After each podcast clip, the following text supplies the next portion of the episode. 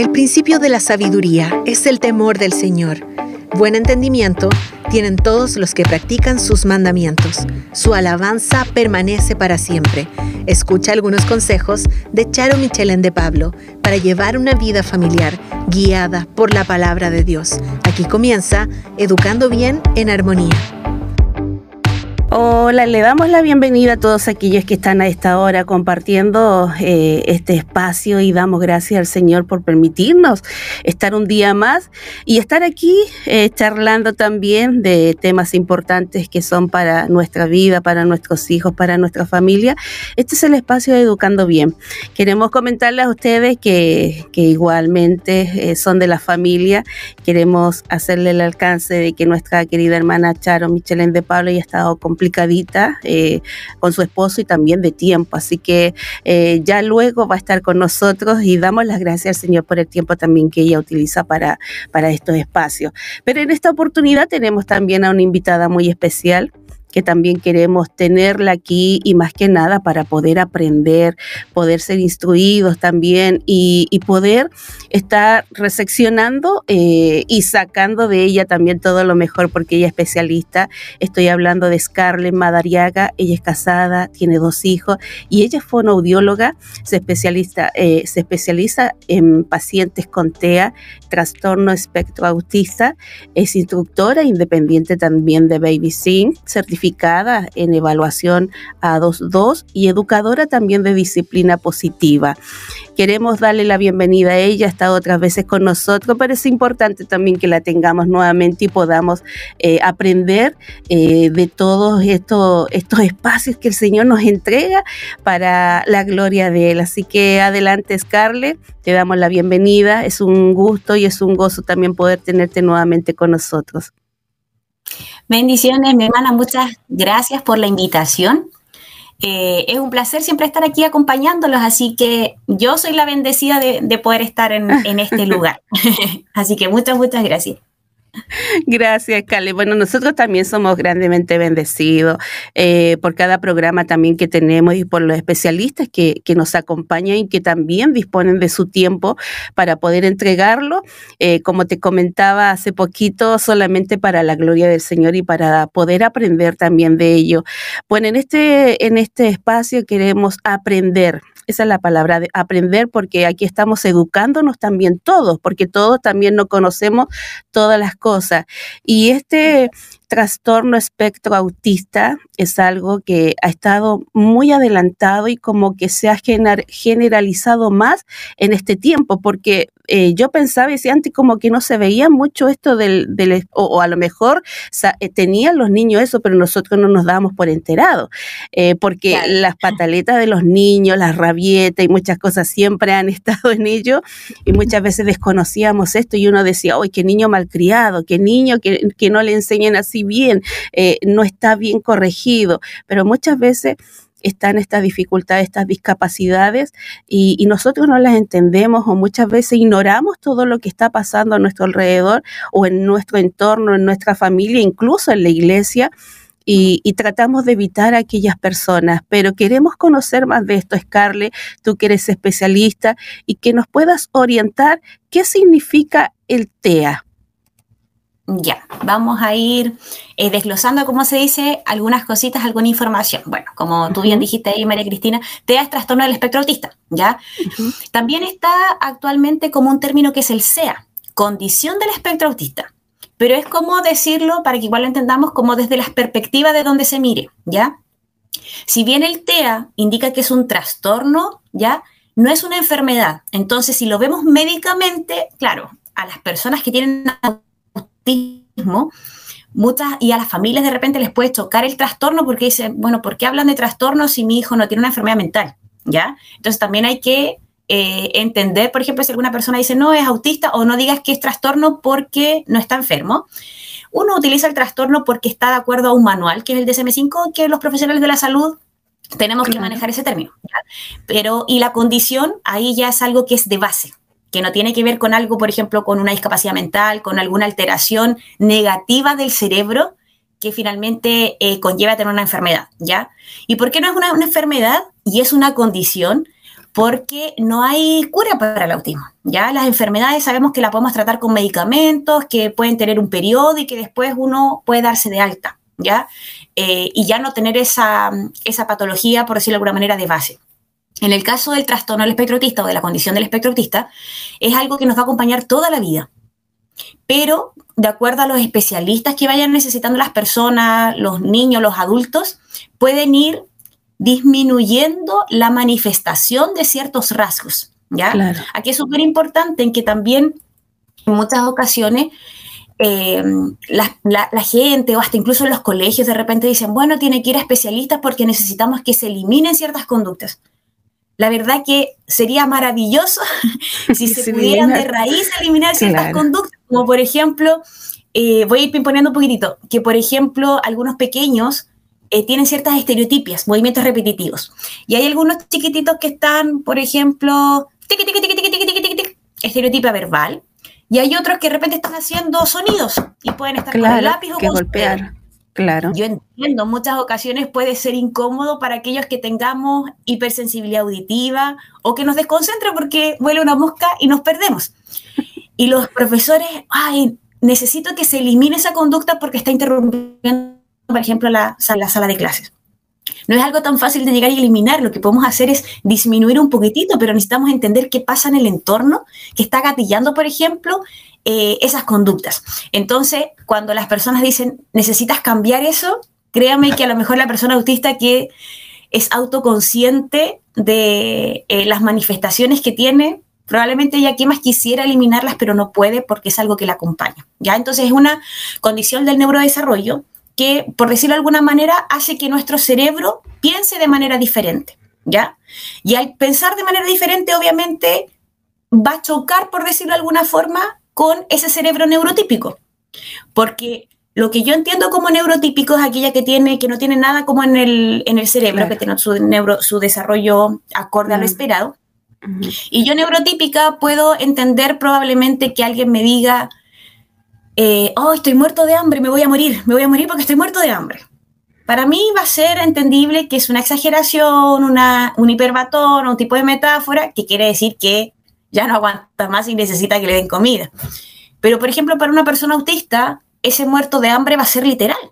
Y puede ser literal y que lo entienda y que efectivamente se desespere porque alguien se va a morir porque no está comiendo. ¿ya? Entonces, hay sutilezas, hay en algunas situaciones, ¿cierto? En algunos conceptos que este cerebro neurodivergente que se llama, que piensa distinto, no logra comprender de la misma manera de nosotros. Y ahí es donde nosotros como eh, sociedad y sobre todo como hijos de Dios tenemos que tratar de entender, comprender y no realizar un juicio antes de conocer lo que está pasando en ese cerebro, lo que está pasando en esa persona, lo que está pasando en esa familia que es lo que tú decías, por ejemplo, por el tema de, las pataletas, que uno le dice pataletas, pero en las personas, por ejemplo, con, autismo son crisis. Crisis que pueden estar dadas por mucho estímulo del entorno, por ejemplo, en la iglesia, que haya mucho ruido, ¿cierto? Por la batería, la música, y no sabemos que ese pequeño tiene una hipersensibilidad auditiva y puede tirarse al suelo y empezar a gritar. ¿Y qué vamos a hacer los hermanos? Que yo también he sido de esas en algún momento antes de ser mamá. Van a mirar a la niña que está en el suelo y miran a la mamá como diciendo, hermanita, por Dios, ¿dónde está la disciplina del Señor? Claro. la pobre hermana ahí con todos los ojos canalizados, ¿cierto? Encima de ella, porque ella no puede andar con un letrero diciendo, oigan, mi hijo se va a desregular por esto y esto otro. Sí, tampoco es que todas las familias van a querer eh, expresar eso porque sienten que la sociedad no está preparada para modificar su estructura en bienestar de ellos. Así, y ojo con lo que tú hablabas, esto de, bueno, más adelante venía esa pregunta, pero hacer hincapié en esto justamente en el entorno de la iglesia, porque yo sé que hay hermanos que igual eh, esto les afecta, de, de, que los desconcentran justamente de la palabra y de todo ello. Em, y esto hace también que las mamitas y los papás también que sirven al Señor eh, que sientan ese, ese mm, que los miran, que el que dirán y, hacen de que ellos retrocedan y no puedan asistir con sus niños a la iglesia porque, porque al, entorno les molesta, porque no los aguantan o porque eh, para ellos no es comprensible. Pero por eso estamos aquí ahora justamente conversando de este tema para, para poder aprender de ello y qué hacer con respecto a esto en cada situación. Eh, doy gracias al Señor por tener este espacio, como te decía Scarlett, y, y que los hermanos también puedan ir tomando nota de ello, porque a lo mejor en nuestro entorno no hay ningún niño que tenga este, este trastorno, pero pero sí podemos estar en la iglesia, en algún otro lugar, en el trabajo, con algún otro familiar y justamente se va a desencadenar esto. Mi otra pregunta, Carles, es ¿cómo se detecta? A qué edad y qué especialista lo diagnostica. Porque sí, desde muy chiquitito podemos ver nosotros que en nuestras guaguitas o en nuestros niños algo está como desentonando o algo no está eh, normal en la, en la edad de ellos. ¿Cómo nosotros comenzamos a detectarlo? Porque nosotros las mamás somos muy perceptivas en esto. Siempre nos damos cuenta. Yo tengo un, un hijo, bueno, ya ahora tiene 19 años y también yo me vi cuenta en él de chiquito como a los cuatro años que él como que se quedaba un se quedaba pegado, pero era tan poco notorio y después nos dimos cuenta que él también tenía una epilepsia que se llama eh, epilepsia Le Petit Mom, que era pérdida de mm. ausencia. Pero eso lo, vimos eh, en el tiempo y como mamá, como te decía, nos damos cuenta muchas veces de, de conductas de los niños que, que, nos colocan como alertas. Algo está pasando aquí. ¿A qué edad nosotros podemos percibir eso? Ya.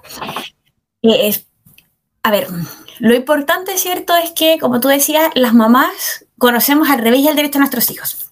Entonces, lo que yo siempre le digo a, a los papás, o cuando se hacen asesorías, es que cuando usted perciba que hay algo que le llama la atención y que se ha estado repitiendo, es mejor que consulte a un especialista, porque no todo lo que vea estea, ¿ya? Por ejemplo, ¿cuáles son algunas de las señales? Que a los seis meses, ya más o menos alrededor de los seis meses, usted perciba que, por ejemplo, su pequeñito no está fijando la mirada cuando usted le muestra algún objeto, cuando está haciéndole reír, como que él no responde con esa sonrisa, eh, o incluso cuando más pequeño, siempre jugamos, ¿cierto?, eh, con sonajeros cuando son bebés antes de los seis meses. Sabemos que no logran identificar lo que nosotros le estamos mostrando, porque de hecho al principio los bebés ven como en blanco y negro, solamente después van agudizando su tema visual. Pero con los sonidos, por ejemplo, cuando uno le hace eh, ciertos sonidos con algunos sonajeros, perdón, los bebés van a girar su cabecita al donde está el sonido, ¿cierto? El estímulo auditivo. Cuando usted, por ejemplo, está jugando con eso y ya son los tres meses y ese pequeño no se está dando vuelta a esa fuente sonora, a los seis meses usted le está hablando y le dice, Pedrito, ven, y Pedrito no se está dando vuelta porque no está prestando atención a su nombre, son señales de alerta. ¿Qué podría indicarnos, por ejemplo, que ese pequeño no se dé vuelta al estímulo sonoro o no responda, entre comillas, a su nombre, puede haber una pérdida auditiva y no necesariamente ser autismo, ¿ya? Entonces, por eso es importante que si usted nota algo que le llama la atención, que mejor que vaya un especialista. Que primera instancia es el pediatra, ¿ya? Para que el pediatra pueda ir orientando eh, a esa inquietud que usted va teniendo. Entonces, el control sano es lo primero. Eh, y ya después se van a ir abordando otros especialistas que lo vamos a ir mencionando. Entonces, en el primer año de vida, que no presta atención a su nombre, que no se dé vuelta hacia la fuente sonora, que usted perciba que no hay como una conexión con su hijo cuando está jugando, que es como que estuviera el niño solamente concentrado en sus intereses, en los juguetes, que por mucho que usted esté al lado, pareciera de alguna manera como que el niño lo está aislando a usted. ¿Ya? Pero no es porque quiera aislarlo, es porque puede tener esta dificultad de cómo interactuar con el otro, ¿ya? Súper importante aclarar, el trastorno del espectro autista es esta dificultad en neurodesarrollo, pero se caracteriza por tener dificultades en dos ámbitos, ¿ya? Que es la comunicación y la interacción social, y además que tiene patrones restringidos y estereotipados. Y en estos patrones restringidos o estereotipados es, por ejemplo, que ya cuando estamos en niños de entre 1 y 2 años, les guste muchísimo jugar con ciertos elementos, es normal, es parte del desarrollo que los niños sean fanáticos de los autos, de los dinosaurios, que de los animales, que de los trencitos. Ya tampoco nos espantemos porque el niño está coleccionando tazos. Ay, a lo mejor tiene una fijación y podría ser, podría tener autismo. No, ya. Pero van a haber algunas cosas que se van a repetir. Por ejemplo, eh, que tenga ya fijaciones con, con los animales, pero que se sepa animales que usted, si tiene otro hijo, logra identificar que no eran animales como que pudiese manejar para su edad o que se sepa el nombre de todos, todos los dinosaurios siendo pequeñitos, por ejemplo, ¿ya? Eh, que además en algunos casos se da, no es en todos, pero es como lo más común que llama la atención de los papás que alinean los juguetes, ¿ya? Entonces, por ejemplo, eh, los niños están jugando y ponen las cosas una al lado de la otra. Entonces se hace como una hilera de juguetes ahí que para el niño es súper entretenido, pero el adulto le llama la atención. Puede categorizar las cosas sin saber que lo está haciendo, puede ir poniendo patrones. Por ejemplo, tiene lleno de autos, autos de diferentes colores y tiene autos rojo, negro, amarillo, rojo, negro, amarillo, rojo, negro y amarillo. Eso es un patrón que llamaría la atención porque antes de los dos años no es común que alguien esté realizando patrones, por ejemplo. ¿ya? Eh, otra característica, pero no siempre se da, que sean niños que tienen un retraso en el desarrollo del lenguaje. Y por eso digo que es súper importante ir a especialistas, porque, por ejemplo, el niño de que tenga, antes de cumplir los dos años, que todavía no emita palabras, eh, o que tenga menos de 10 palabras en su vocabulario, puede ser un pequeño que, que sea un hablante tardío y que no necesariamente va a tener autismo, ¿ya? O que después de los dos años todavía tiene dificultades de lenguaje, puede tener un retraso en el desarrollo del lenguaje, no necesariamente autismo, ¿ya? Entonces, eh, pequeños, por ejemplo, que sean eh, selectivos al momento de comer, que usted perciba que cuando le va a poner una ropa eh, hay material que no, les que no le gusta, que no le gustan las cosas muy elevadas o que las cosas de algodón tienen que ser solamente ropa de algodón porque la otra la anda picando. chicos que de repente, no solamente en la primera infancia, sino que después que, por ejemplo, siempre quieren andar con un solo tipo de zapatillas puede ser un tema sensorial, puede ser un tema de gusto repetitivo. Eh, entonces, hay hartas cositas que analizar, pero los tenemos que englobar en qué? En que sean muy repetitivos y estructurados. Niños que usted le tiene que anticipar sí o sí las cosas que va a hacer, porque si no les anticipa, se puede desregular y comenzar a llorar y a gritar, pero porque le cambiaron el plan. Claro. Para uno como adulto, ya uno se planifica, dice vamos a ir a tal parte, no sé qué, por ejemplo, ya, yo les voy a contar que siempre trato de hacer ejemplo. Yo tenía todo listo en mi casa el día lunes con mis hijas, bolsos armados para viajar a Talca a ver a mi familia. Ya a mi hija chica no se le ocurrió enfermarse. Y mi hija chica la dijimos con mi esposo, ya vamos a viajar el martes para dejar todo listo el día lunes, irnos con calma. Y más desocupado, más libre. Y el día lunes en la tarde, mi hija empieza con más dolor de oído y empieza, mamá, me duele, me duele, me duele ah, quiero que me lleven a un doctor. En la noche despertó que quería ir a un doctor, que ya no aguantaba más el dolor y todo. Bueno, cuando corto, el otro día la llevamos al pediatra, otitis con amigdalitis. Ahí quedamos. Ah. Todos con las maletas hechas, obviamente. Em, los adultos, ¿cierto? Y yo en particular, triste porque no iba a poder ver a mi sobrina, mi mamá, mi hermana, pero las niñas, eh, Gati, yo la más chica sobre todo, un llanto, eh, que cuando más íbamos a ir, que no teníamos otro tiempo para poder asistir, la mayor casi culpando a la hermana chica porque se había enfermado, entonces todo un, contexto cierto caótico. Aquí voy con esto, que el adulto logra eh, tratar de hilar diferentes eh, nexos, diferentes formas para decir, bueno, ya, no pudimos ir ahora, pero vamos a ir después, nos vamos a acomodar, y ya los planes jodimos, no podemos salir ni siquiera a la esquina porque está con otitis de amigdalitis, hagamos panorama en la casa. Pero los niños con o sin una, sin una condición del trastorno del espectro autista o con una dificultad de flexibilidad cognitiva, va a ser terrible porque no logran manejar aún sus emociones, ¿cierto? Aún más va a ser complejo para una persona o un niño que tiene un trastorno del espectro autista que él se siente seguro cuando lo anticipamos. Hay muchas familias que dicen, por ejemplo, me comentan que ellos de repente están una semana avisándole a sus niños que van a ir a la playa. Entonces el niño está todo el tiempo diciendo, vamos a ir a la playa, vamos a ir a la playa, porque necesitan anticiparlo para que sepa que va a haber un cambio de contexto, un cambio de actividad. Imagínese ese pequeño que ya está tratando de incorporar que va a ir a la playa, que va a cambiar de casa, que va a dormir en otra cama, que el ambiente va a ser distinto. Ese mismo día le decimos, mi amor, sabes que no vamos a poder viajar. Es esperable que se desencadene una crisis porque él ya venía con esa estructura en su cabecita que además los papás estábamos incentivando para regularlo. ¿Me explico? Entonces, también cuando usted vea que a su hijo, por ejemplo, hay que siempre estar eh, estructurándolo mucho, eh, anticipando, eh, siempre necesita la misma estructura, por ejemplo, se levanta X hora, pero al levantarse necesita sacar todos sus peluches y ordenarlos en la cama, por ejemplo, y después baja y después va a tomar desayuno, o que antes de acostarse necesita eh, pasearse por todas las habitaciones de la casa para ver que no haya nadie o que estén todos durmiendo y después él se va a acostar. ¿Ya? Son ejemplos cotidianos de cosas estructuradas que se podrían dar. Cuando usted nota alguna de estas cosas, que la pregunta era, ¿y a dónde vamos? ¿Qué hacemos? Cuando note alguna de estas cosas, usted va al especialista, en este caso, si es pequeñito, ¿cierto? Al pediatra, los controles de niño sano. Y en el pediatra, con el historial clínico, ¿qué debería hacer? Para poder descartar cuando es, son muy pequeñitos, tienen un año y medio, son menores de dos años, muchas veces los derivan a los especialistas, ya sea terapia ocupacional o fonoaudiología. Nosotros le hacemos la evaluación, ya que no tiene que ver con autismo, sino que para poder descartar que haya otra cosa, aquellos que ya manejamos autismo con el historial clínico, ¿cierto? Y con eh, la observación del pequeño, ya vamos a estar orientados hacia ese diagnóstico. Eh, y van a recomendar en muchas ocasiones hacer terapias por tres a seis meses para ver si el niño tiene avances. Por ejemplo, si es un niño menor de dos años que no logra mirar cuando le llaman, que no logra ver una interacción con los juguetes porque no, no juega con los juguetes, ¿ya? Eh, y puede ser por falta de estimulación, porque la mamá no tiene por qué saber, aunque uno diga, ay, pero ¿cómo no va a saber, jugar? La mamá no tenemos por qué saber jugar.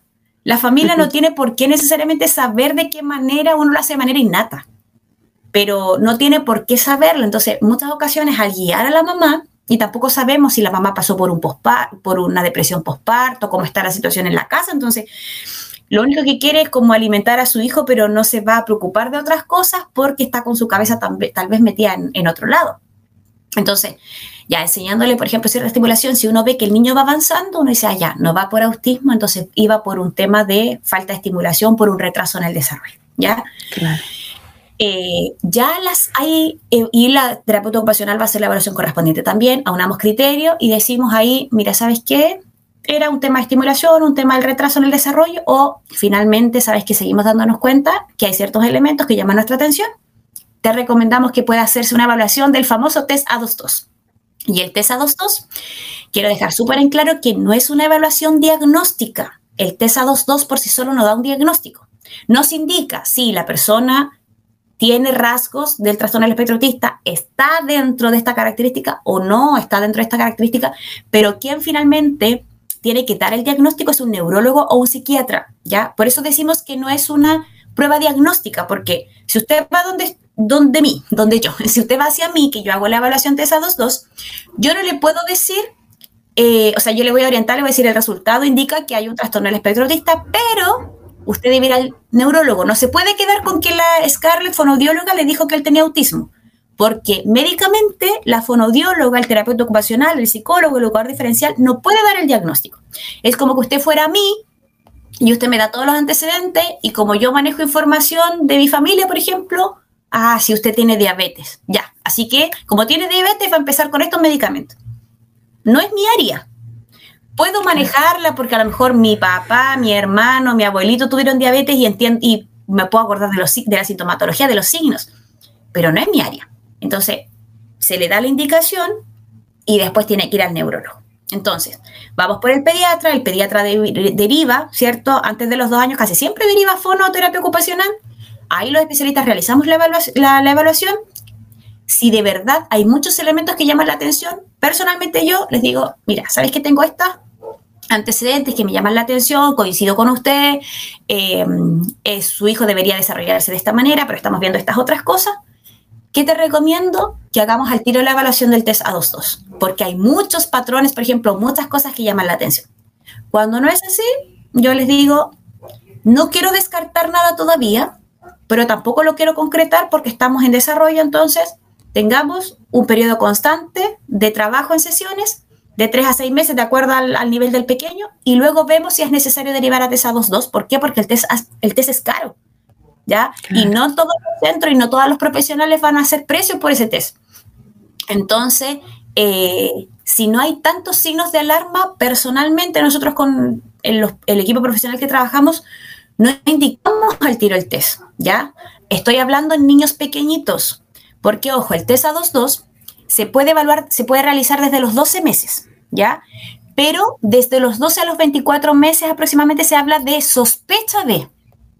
Entonces, si va un paciente, va un chiquitito con su familia y me dice que tiene sospecha de, ¿para qué le voy a hacer el test y el test igual me va a decir que sospecha? Me explico, uno puede ir como ir variando, pero va a depender también de la especialización del profesional. Pero ya cuando estamos en un niño por sobre los 24 meses, ¿cierto? Ya tenemos dos años y medio y realmente es harto el, patrón que tiene, ya el test no va a hablar de sospecha, sino que va a hablar como de una categoría de diagnóstico que tiene que confirmarse con el neurólogo. Entonces, los especialistas que están en juego aquí, María Cristina, serían neurólogo o psiquiatra.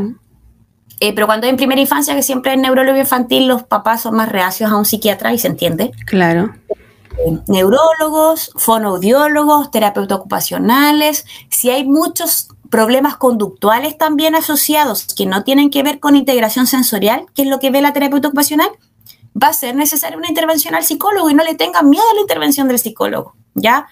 Si somos cristianos, claro, nosotros confiamos en el Señor, que es nuestro guía, que es nuestro, nuestra base, ¿cierto? El que dirige nuestra vida, que dirige nuestra familia.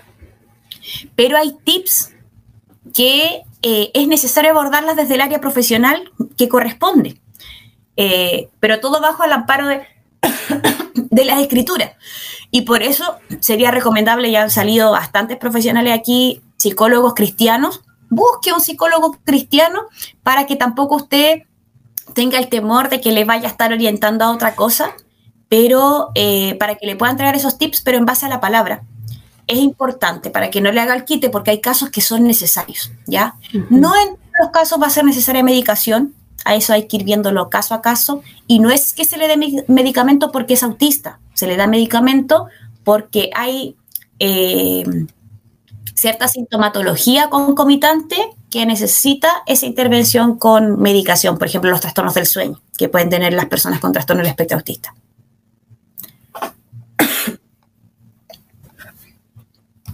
Entonces, esos son los especialistas. Amén. Qué, qué, importante y dicho todo esto, lo que nos estás eh, confrontando tú acerca de, con lo que nos podemos encontrar eh, con nuestros hijos desde muy pequeñitos. Em, yo sé que todas estas, estas cosas, estos trastornos que ellos están sufriendo igual como mamás, como papás, como abuelitas también, porque muchas abuelitas quedan al cargo de, los niños eh, hoy en día, porque al trabajo sale generalmente la mamá y el papá y quedan con las abuelitas, eh, en casa con las tías, y, y debemos eh, nosotros también ser educados y entender de que esto no es una enfermedad, como lo decías tú muy bien, es algo que a ellos, igual como chicos, como niños, les cuesta más entender o receptar o comprender eh, la oración que tú le estás eh, diciendo a ellos o lo que le estás pidiendo. Entonces, yo sé que ustedes como especialistas igualmente a lo mejor tienen muchos tics y muchas actividades que uno como padre, eh, que la persona que está con, con el pequeño, con el niño, eh, pueda también interactuar con ellos y poder enseñarle.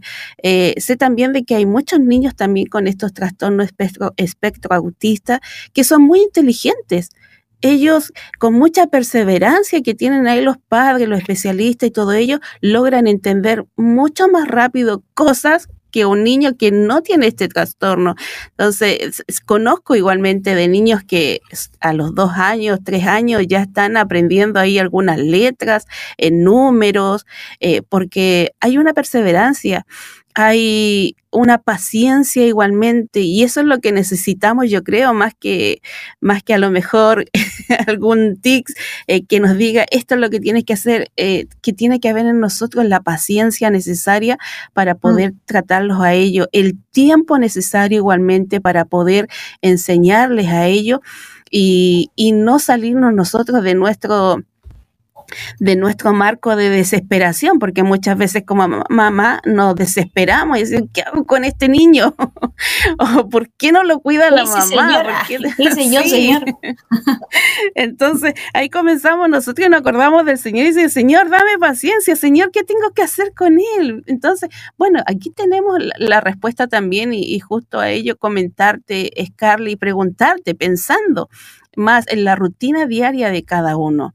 Eh, como padres, eh, cómo, enseñar a ellos, enseñar hábitos a un niño con TEA, eh, ¿Cómo qué, deben tener en cuenta? ¿Qué debemos tener en cuenta nosotros eh, para poder enfrentarnos a estas situaciones y poder enseñarles a ellos? Algo a lo mejor básico que tengamos en casa, porque sé también de que muchos a lo mejor, como tú decías, eh, son exámenes caros igualmente.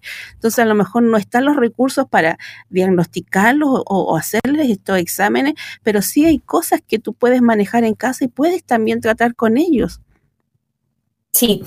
Em, a ver, con respecto como a este tema del diagnóstico primero, que son caros y todo, si usted tiene la sospecha y se em, trata, por ejemplo, en el CESPAM, en el consultorio, y en el consultorio hacen rápidamente un test que es el MCHAT, ¿ya?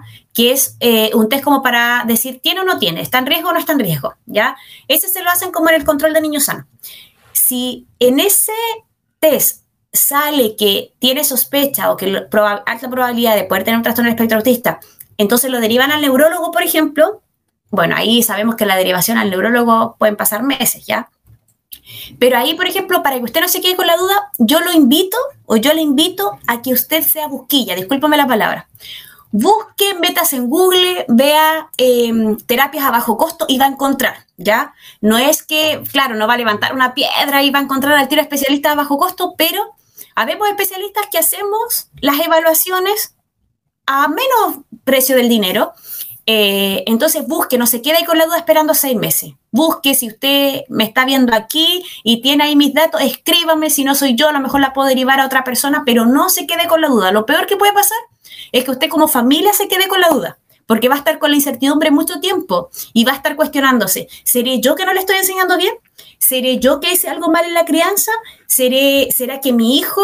Eh, tiene una discapacidad intelectual, es tonto, ¿qué, ¿qué pasa? Entonces, van a venir muchos cuestionamientos en su cabeza y va a ser un tiempo de mucha angustia para usted también, que se puede transformar en un, en un tiempo angustiante. ¿Por qué? Porque la sociedad, porque nosotros vemos que la sociedad no está preparada para la diversidad en cuanto a eh, condiciones diferentes ya del neurodesarrollo. Entonces, lo primero que usted busque en Google, pregunte y redes podemos encontrar. Eso es lo primero. Lo otro que quiero que usted pueda saber que el Señor de antemano ya sabía lo que iba a pasar con su pequeño. Y el Señor de antemano ya sabía que su hijo iba a tener cierta condición, en este caso el trastorno del espectro autista. Y como el Señor soberano ya lo sabía, usted es la persona indicada para poder estar con su hijo. Y usted es la mamá perfecta y usted va a ser el papá perfecto para poder orientar y criar a ese pequeño. No tiene ninguna herramienta, pero está con el Señor. Y el Señor lo principal que le va a entregar es la paz y le va a entregar parte de ese fruto del Espíritu para que usted lo pueda manifestar en su hijo. Lo otro es tecnicismo, que ahí vamos a estar los especialistas orientando, apoyando, pero lo primero que usted tiene que tener la tranquilidad y la claridad en su corazón y en su mente y en su espíritu, que el Señor sabía que su pequeño iba a tener esa condición y de alguna manera los escogió a ustedes como familia para poder cubrir a ese pequeño que ustedes tienen ahí. Nada es al azar en el Señor, lo sabemos, pero es importante que lo podamos recordar, porque en muchas ocasiones sí, no nos vamos a ver, ¿cierto? Las familias no se van a ver capacitados, van a verse superados, van a verse angustiados, pero necesitan aterrizar y volver a lo principal y al origen, es que el Señor tiene todo bajo mm. control. Y ustedes como padres lo primero que estamos llamados a hacer es transmisores de la palabra del Señor, de la manifestación de amor del Padre para nuestros hijos. Eso es lo primero. Y todo lo otro, ¿cierto? Va a ir viniendo como un extra que lo necesitamos. Y ahí están estos tips. En estos tips, como se habla de un trastorno del espectro, es realmente un espectro. Entonces, claro. son todos diferentes. Yo siempre digo, cuando he venido también a, a la red de armonía, lo único que comparten las personas con trastorno del espectro es el diagnóstico, nada más. Porque podemos tener un chico, un adolescente, un adulto, un niño, como se dice, que habla hasta por los codos y que no tenga dificultad en su lenguaje, pero sí en la manera en que comunica ese lenguaje y a lo mejor no va a ser tan eh, eh, extrovertido y sociable como otros, porque va a tener dificultad la interacción, pero hay otros que no se le nota la dificultad la interacción y logran hacer cierto camuflaje, sobre todo los más grandes, o las niñas, cuesta más diagnosticar a las niñas con autismo, logran tener más camuflaje social y como que a simple vista no se nota mucho. Y tenemos a otros que son los que nos han indicado como típico de libro, de series, que están en un rinconcito, que están con mucha estereotipia y muchos balanceos, que no tienen mucho lenguaje verbal y que lo único que hacen es como ciertos gritos, por ejemplo, y se comunican a través de gritos. Entonces, tenemos tanta variabilidad que hay que ir viéndolo caso a caso. Pero usted está en su casa, usted quiere ayudar a su hijo, quiere tratar de entender cómo procesa su hijo, de ese tiempo para conocer los gustos de su hijo. Y no lo saque necesariamente de sus gustos que tiene. Si se recuerda, hablamos al principio de que eh, eran de repente estructurados y estereotipados, ¿cierto? Que le encantaban los autos, que los aniñaba, que a lo mejor hacía ciertos patrones. que muchas veces hace la familia. Ay, es que ya está jugando de nuevo con los autitos y ya está poniéndolos con ese orden de color. Llega y se los desarma. ¿Y qué pasa? El niño comienza a gritar. ¿Y usted qué va a hacer? ay, pero ¿cómo gritáis por esos autos que te estoy sacando? Si son autos nomás. Sí, pues para usted son autos nomás. Pero para su hijo, él tal vez en su cabeza está estructurando todo un juego simbólico e interactivo con ese alineamiento de juguetes de acuerdo a un color. Entonces, si usted quiere ayudar a su pequeño, métase en eso que le interesa está jugando con autos y el niño habla, ¿cierto? Está jugando con los autos. ¿Y qué están haciendo esos autos? Y comienza una conversación con los autos, con su hijo.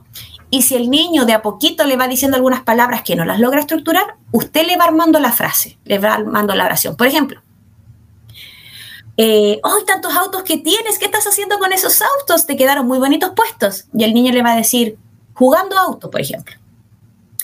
Bien, estás jugando con los autos. Entonces, ¿qué hace usted? Le añade esas palabras que le faltaron, los artículos, los nexos que le faltaron a esa oración. ¿Y qué van a hacer? Y, y sigue conversando. ¿Y qué van a hacer esos autos? Y a lo mejor el niño le dice, carrera. ¡Ay, vamos a hacer una carrera! ¿Yo puedo jugar? Entonces, yo le voy añadiendo como adulto ciertos elementos. ¿De qué me sirve? Que yo, yo le voy como un modelado al niño de cuál es la manera entrego un, modelado al niño de cuál es la manera en que tengo que estructurar el lenguaje. Yo te lo estoy mostrando y la idea es que después tú en algún momento llegues a estructurar el lenguaje de esa manera. ¿Me explico? Entonces, en esa interacción, métase ahí en ese juego del niño, no le saque el orden de los juguetes, eh, no esté peleando con él porque pone los juguetes a lo mejor abajo de la mesa antes de comer o porque necesita poner todos los peluches en la cama antes de bajarse, ¿ya? puedo entender que es cansador para el adulto porque nosotros queremos todo automático. Ya, pues baja, baja, tomar desayuno rápido que vamos atrasados para el colegio. Pero esa cosa tan chiquitita como coloque sus peluches arriba de la cama le va a dar seguridad. ¿Por qué? Porque está empezando el día de la manera que él sabe que entre comillas le va a funcionar. Es como cuando usted empieza su día en oración y un día no lo empezó en oración, sentimos que algo nos faltó chuta, la embarramos, nos fuimos rápido, me desperté cinco minutos más tarde y no oré, y nos vamos orando nomás en el auto. Sentimos, ¿cierto?, eh, que algo nos está faltando. A los niños es, tómelo de esa manera, pero con sus juguetes, ¿ya? Entonces, eh, no cambie, no trate de flexibilizar inmediatamente eh, los gustos de los pequeños, sino que al contrario, utilice esos gustos aprende a identificar, es muy sensible auditivamente, bueno, si es sensible, y por ejemplo hay personas que de repente me dicen que cuando van a poner la juguera, el niño eh, se asusta, ahí anticipele. ¿Cómo le anticipamos? No solamente con palabras, súper bueno el apoyo visual, pictogramas que se puedan tener, imágenes que nos van describiendo, no tengo aquí parece, imágenes que nos van describiendo las cosas que vamos a realizar. ¿Ya?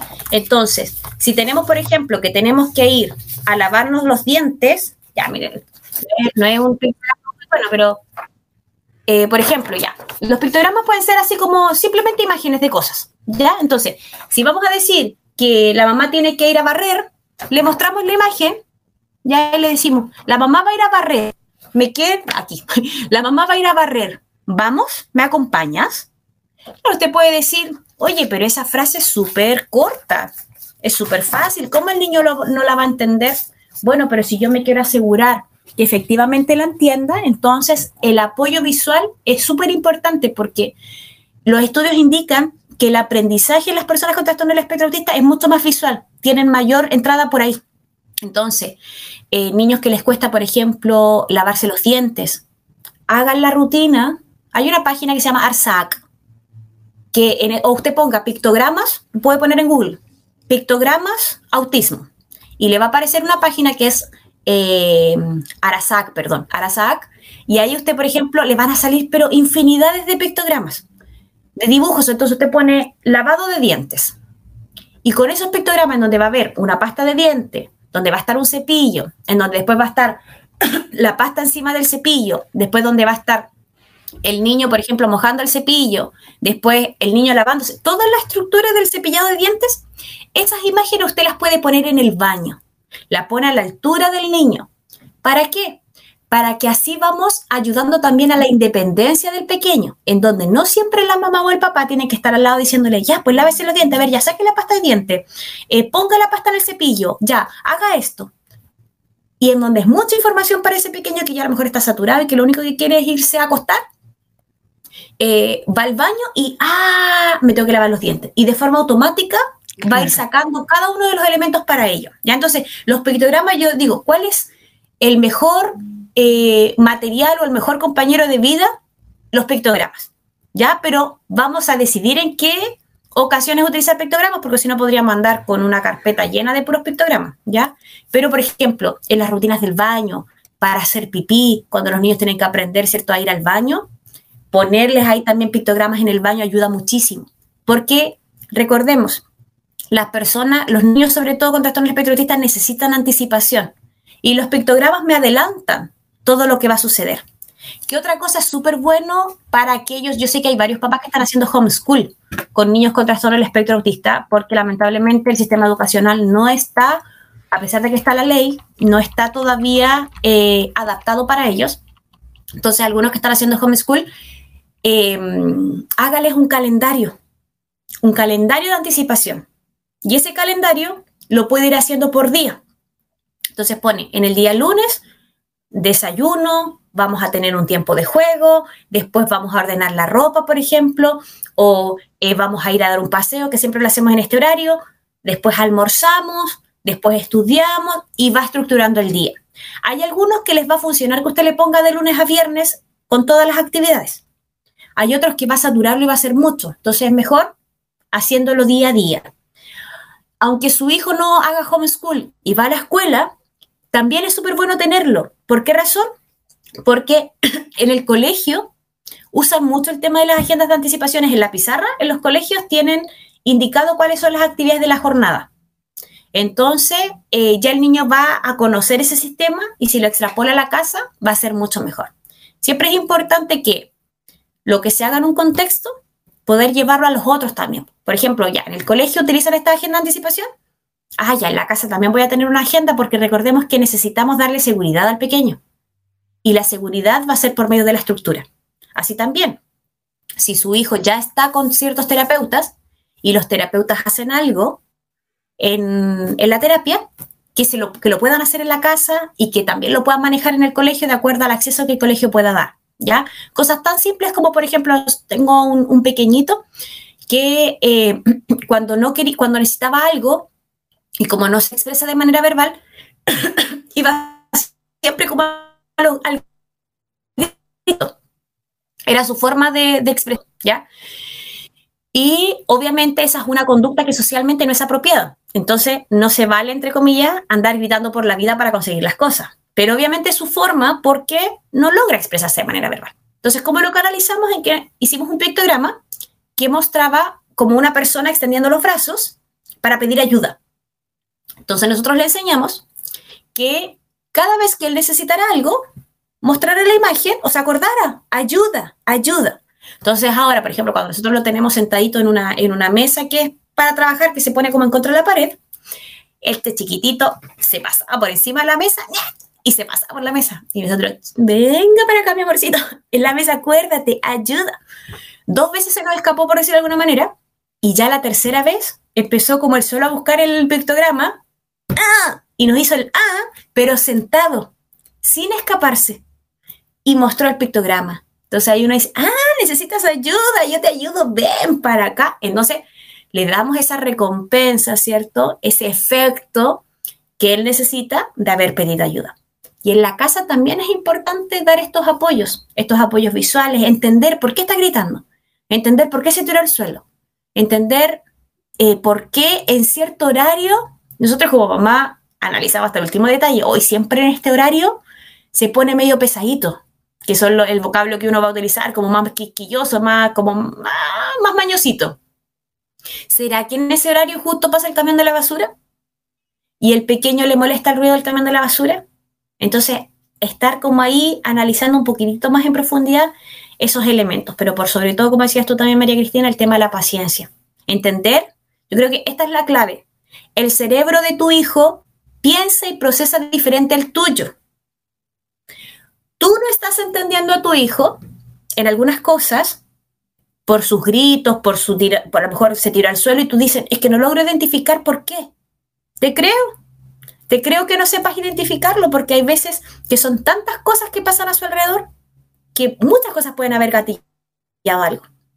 Pero entonces, como tú no le entiendes a él, créeme que él hay cosas que tampoco te logra comprender, no porque no sea inteligente, no porque no sea capaz de comprender, sino que la forma en que nosotros le estamos explicando no es la que él necesita para... Porque a lo mejor le estamos diciendo, hijo mío, ve y busca las zapatillas amarillas que están debajo de la cama, en el segundo piso, al lado de la ventana de tu pieza, en donde justo hay una caja y le empezamos a dar tanta información que obvio que no la va a entender.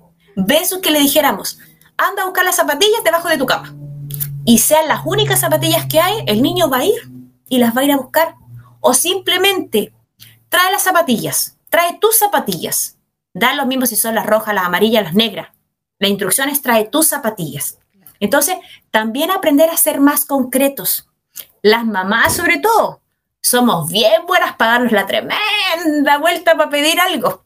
Y los niños se quedan ahí como, ya, pero ¿qué necesitas? Y era simplemente decirle, trae tus zapatos, ponte zapatos, eh, guarda juguetes, pero tratemos de acotar esa instrucción lo más concreta posible, porque recordemos que las personas con trastorno espectro autista son más concretas. Entonces, si yo le pongo embellecimiento a las palabras, la verdad que lo estoy distrayendo y lo estoy sacando del foco que él necesita. Comentarles aquí a, a la audiencia que las personas con autismo son hechas a imagen de Dios y son intrínsecamente dignas, incluso en sus capacidades y necesidades especiales. Y debido a la verdad mencionada anterior y todo lo que tú estabas comentando, las personas con autismo son dignas de amor y amistad también. Eso tenemos que tenerlo, pero muy bien en claro. El amor es mucho más que una cortés tolerancia. A las personas con autismo no se les debe tener miedo, ni tampoco se se les debe apartar, sino que deben ser llevadas a la, a la comunidad tanto sea posible y, ser aceptadas con amor y paciencia. Yo tengo aquí uno, uno, unas preguntas que han hecho los hermanos eh, Scarlett. Eh, bueno, yo sé que algunas de ellas han sido respondidas porque por ser Alejandra Pilar eh, nos pregunta aquí, consultarles por los niños de altas capacidades que se confunden con el aspecto autista y además no existe mucha orientación y uno no sabe cómo enfrentarlo.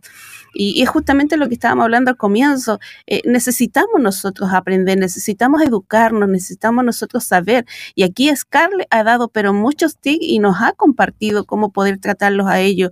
Lo mismo para una hermana que nos dice aquí, mi sobrinito tiene TEA eh, y hiperactividad y nos cuesta regularlo eh, emocionalmente. Esta terapia debe, eh, debiese darnos herramientas, dice a los papás, para regular sus emociones Claro, yo sé, y tú lo estabas compartiendo, Malucita lo, lo escribe esto. Hay muchas eh, terapias también para poder llevarlo a, cabo eh, y es solamente consultar o, ingresar ahí a esa página que tú dabas también y poder buscar ahí en Google. Hay muchas cosas también para poder buscar cómo puedo tratar yo a mi hijo eh, con, con TEA.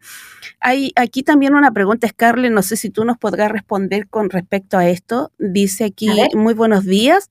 Ella es Silvia de Talcahuano y dice, ella tiene una persona autoconsciente eh, consciente de su condición, dice TEA, autoconsciente de su condición TEA, es adulta, diagnosticada y con seguimiento de CEFAM. ¿Puede ella manipular y obtener beneficios de esto? Agradezco me puedan aclarar, pues tengo el caso muy cercano que no, que nos ha instado a realizar campañas monetarias también internas para ir en su ayuda por estar sin trabajo. Em, si entiendo un poquito la cuando dice manipular y obtener beneficios, es como si pueda acceder a beneficios sociales, ¿cierto? No que la persona esté manipulando, me imagino, para obtener un, un, bien. Claro, ahí, bueno, hay una credencial de discapacidad, ¿ya? A la que algunas se puede postular, todos pueden postular, pero no necesariamente le van a dar un beneficio que es económico. La verdad que no manejo cuánto es el monto, pero yo sé que al declarar y tener todos los exámenes indicando que es una persona con trastorno del espectro autista, hay una credencial de discapacidad que da ciertos beneficios como concretos en el sentido de pagar menos para entrar a algún lugar, ser la primera en ser atendida, por ejemplo, en los supermercados ella, o en las farmacias, en donde hay mucho estímulo sensorial y la persona se puede descompensar. Entonces puede tener acceso anticipado a esos lugares. Y también llenando un formulario en donde, creo que es en el COMPIN, donde de acuerdo a su nivel socioeconómico y a los antecedentes, pueden acceder a un beneficio económico, ¿ya? Entonces, eso lo pueden hacer. ¿Quién los podría orientar más? Algún trabajador social, para que puedan eh, canalizar de esa manera eh, algún tipo de ayuda que puedan tener, ¿ya? Tengo entendido que no es tanto el monto, pero mejor tener algo que no tener nada si además es un beneficio que le corresponde por tener esa condición de base. Así es. Qué bueno que nos has podido eh, contestar ahí a estas preguntas que habían llegado a nuestro número de WhatsApp de la radio.